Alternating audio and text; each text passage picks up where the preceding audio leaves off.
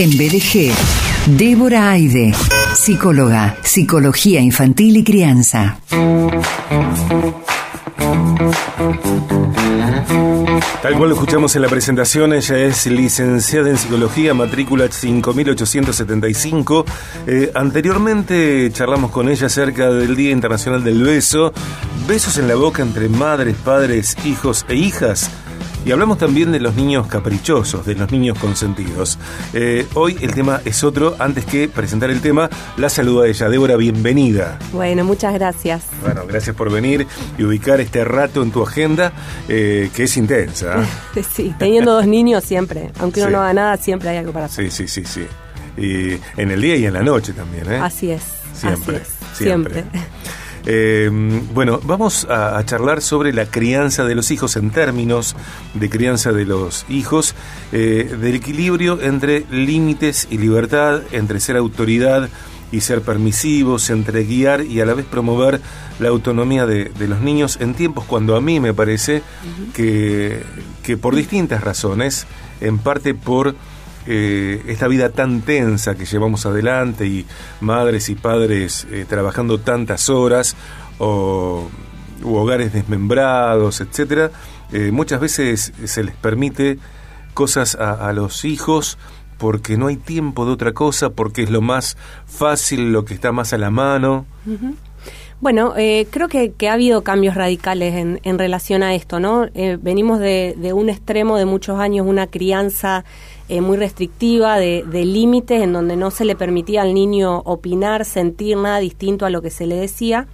Y ahora tal vez pasamos a otro equilibrio en donde hay temor de decirle al niño eh, algo, hay temor de que el niño se frustre, hay temor de que el niño eh, llore o algo le, le moleste. Em, y tal vez no se entiende muy bien cuál es el sentido del límite, por eso pensaba cuando surgió este tema, esta idea de que muchas veces pensamos el límite como que le estamos quitando libertad a los niños y no lo pensamos al límite como algo que educa, como algo que ordena, como algo que en el futuro le va a servir como para poder generar un criterio propio y poder defenderse solo en todos los aspectos de la vida, ¿no?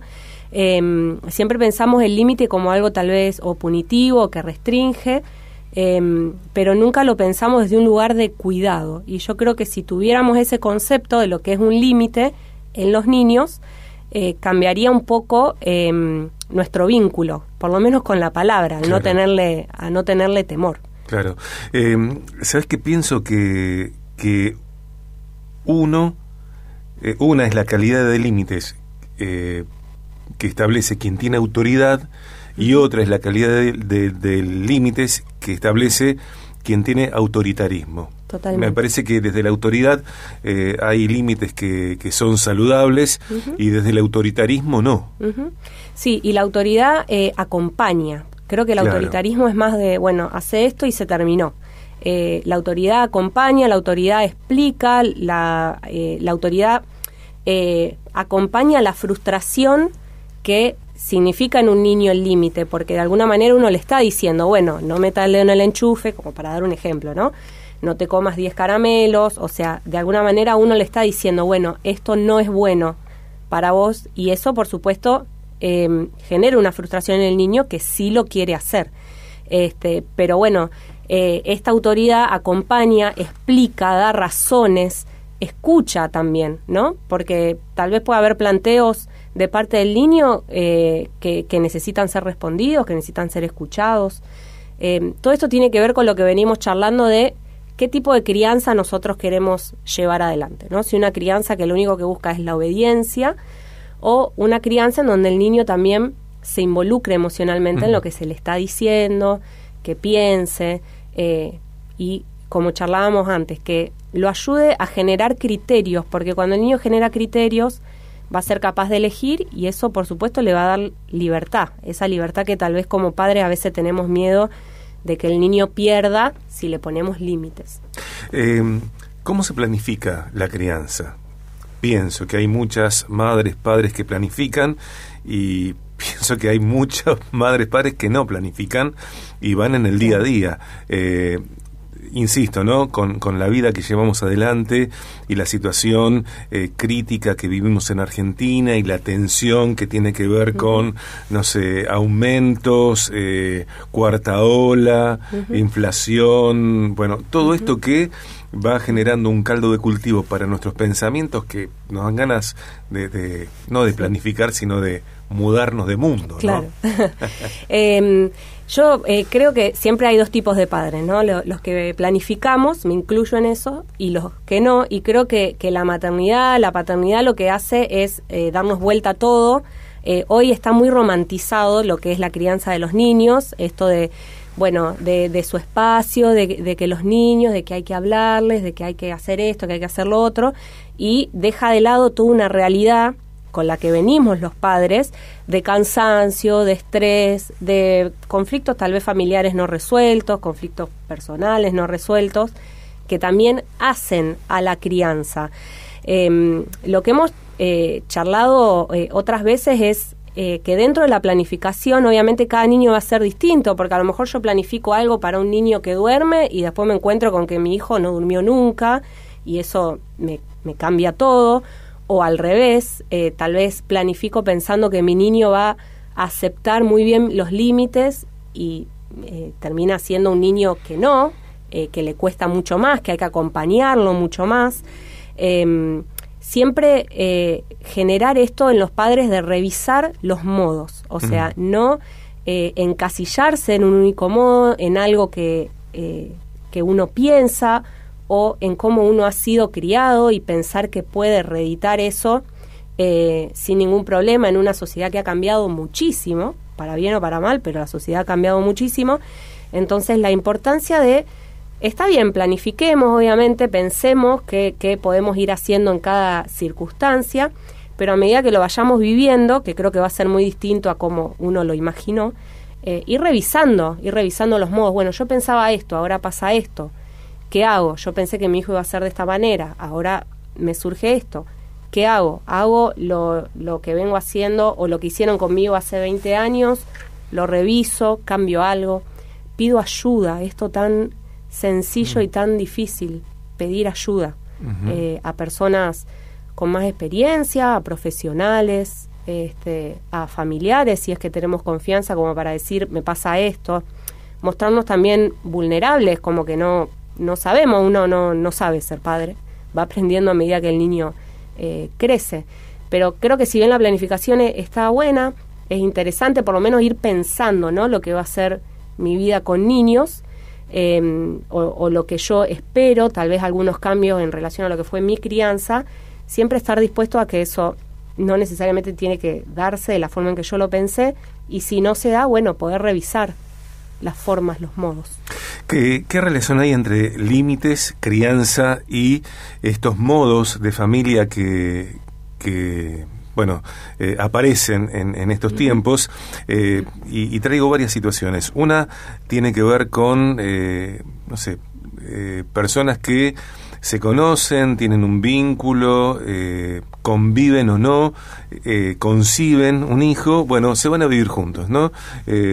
padre, madre se van a vivir juntos, jóvenes en general, casi adolescentes en algunos casos, y se separan a los dos meses, por ejemplo, ¿no? Entonces, esa criatura fue concebida por dos personas que no tenían una relación eh, sólida, eh, un compromiso conversado, elegido, eh, sustentado, con cimientos tal vez estables, ¿no?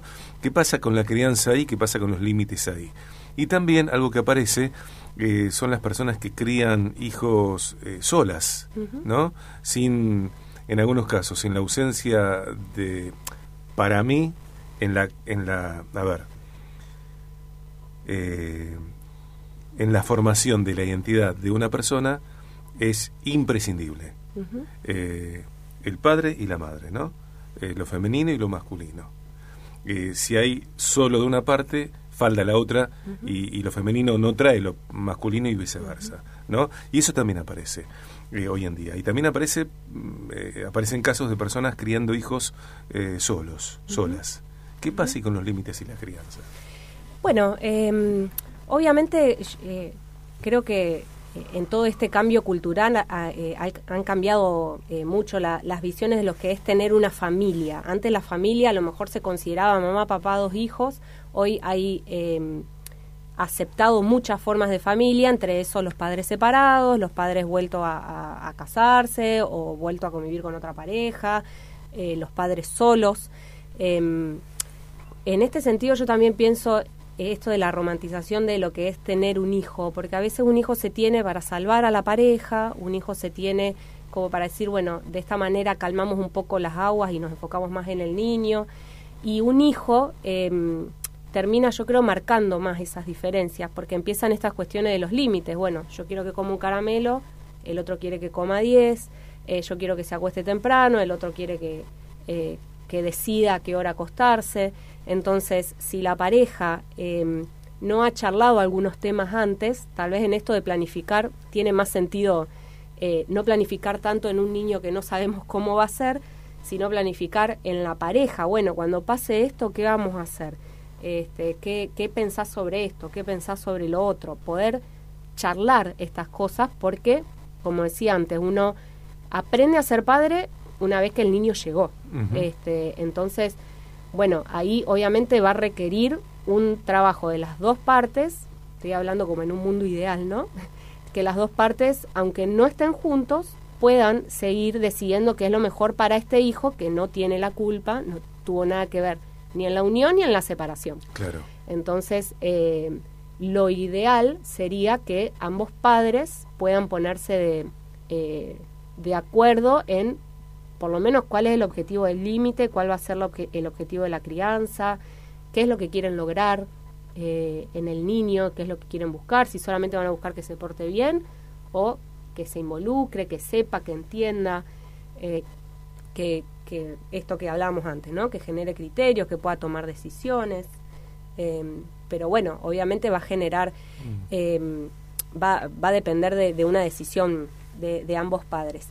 Y en relación a lo otro que me preguntabas, eh, la psicología siempre habla de, figuras, ¿no? De figuras eh, maternas, de figuras paternas. Yo creo que aunque, porque hay muchas situaciones que no tienen que ver con separación, pérdidas, eh, que, padres o madres no pueden estar, siempre hay figuras que toman ese lugar y que son importantes para lo que es la formación de, la identidad, de la personalidad, de saberse valioso, de saberse importante, de saberse amado, cosas que, bueno, eh, son sumamente necesarias para la formación de una buena identidad y los límites también. Estamos hablando con Débora Aide, licenciada en psicología, matrícula 5875. Estamos charlando sobre crianza de los hijos, el equilibrio entre límite, entre límites y libertad. Viaje niñez. Eh, bueno, los acuerdos son fundamentales, ¿no? Los acuerdos son fundamentales entre padres y, madres, eh, más allá de, que estén separados o convivan y más allá del vínculo que, hayan elegido. ¿Qué, hacer cuando no hay eh, acuerdo? Y cuando una persona eh, se siente como, además, ¿no? de responsable y, tener el compromiso de la crianza de, de, ese hijo, de esa hija, de esa hija, tiene la sobrecarga de la falta de acuerdo con eh, la madre o el padre según el caso. Bueno, obviamente eh, si, si no hay ninguna situación que esté poniendo en riesgo la, la vida de, del niño, o sea, si realmente eh, esta falta de acuerdo no, lleva a una responsabilidad, a una irresponsabilidad por parte de, del padre o de la madre, creo que en general es poder reconocer que la realidad que se vive es esta, eh, si realmente no hay posibilidad de diálogo, no hay posibilidad de, eh, bueno, de, contratos, de ponerse de acuerdo, eh, sí poder tenerlo muy en claro de que aunque la realidad sea esta, igualmente uno desde su lugar puede poner límites, este, puede involucrar al niño en lo que es esta nueva realidad, los padres separados, tal vez dos realidades distintas, eh, me, parece importante involucrar al niño en que sepa eh, que, bueno, los padres van a estar separados, pero que igualmente em, el amor hacia él no, no cambia y que tal vez pueda haber reglas distintas en un lugar o en otro, pero todo está pensado para su bien, ¿no es cierto? Eh, pero de nuevo, si no hay algo que, a menos que ponga en riesgo, obviamente, la vida del menor, que ahí se tendrá que pensar en otras cosas, eh, me parece que, que lo mejor para hacer es reconocer que esta va a ser la realidad, poder transmitir, transmitírselo al niño y poder trabajarlo también uno la frustración de que las cosas no van a salir como uno piensa. Y, tomarlo como un punto de partida y no como un punto terminal. Totalmente. ¿no? Sí, totalmente. Porque también de acuerdo a lo que yo elija hacer en la situación, eh, será el resultado de, de, esa situación. Y va a afectar al niño también. Claro, claro, tal cual, tal cual. Eh, gracias, Débora. No, por favor, gracias. Gracias. Eh, ¿Cómo te encuentra la gente? Sí, bueno, escuchan y dicen, bueno, yo quiero un turno con Débora porque me pasa tal cosa a mí o a mis hijos o en la familia. Bueno, ¿cómo te encuentran? Eh, bueno, yo tengo un número de teléfono que por ahí podrían eh, utilizar para eh, si quisieran un turno. No soy usar mucho mis redes sociales, em, pero sí, sí, en el caso de que alguien esté interesado en, charlar, yo puedo dejar mi número y, así se contactan conmigo. Dale. ¿Lo dejo ahora? Sí, por favor. mi número es 3415 630355. Eh, lo digo de otra manera. Digo 341-5-630-355. Así es. 341-5-630-355. A través de ese móvil podés comunicarte con Débora Aide, licenciada en Psicología, matrícula 5875.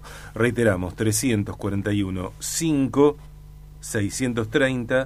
341 5 630 355 qué bien que nos viene a hablar así con libertad y, y buscando no formas de, de, llevar adelante lo que necesitamos y lo que elijamos. Gracias Débora muchas gracias, ¿eh?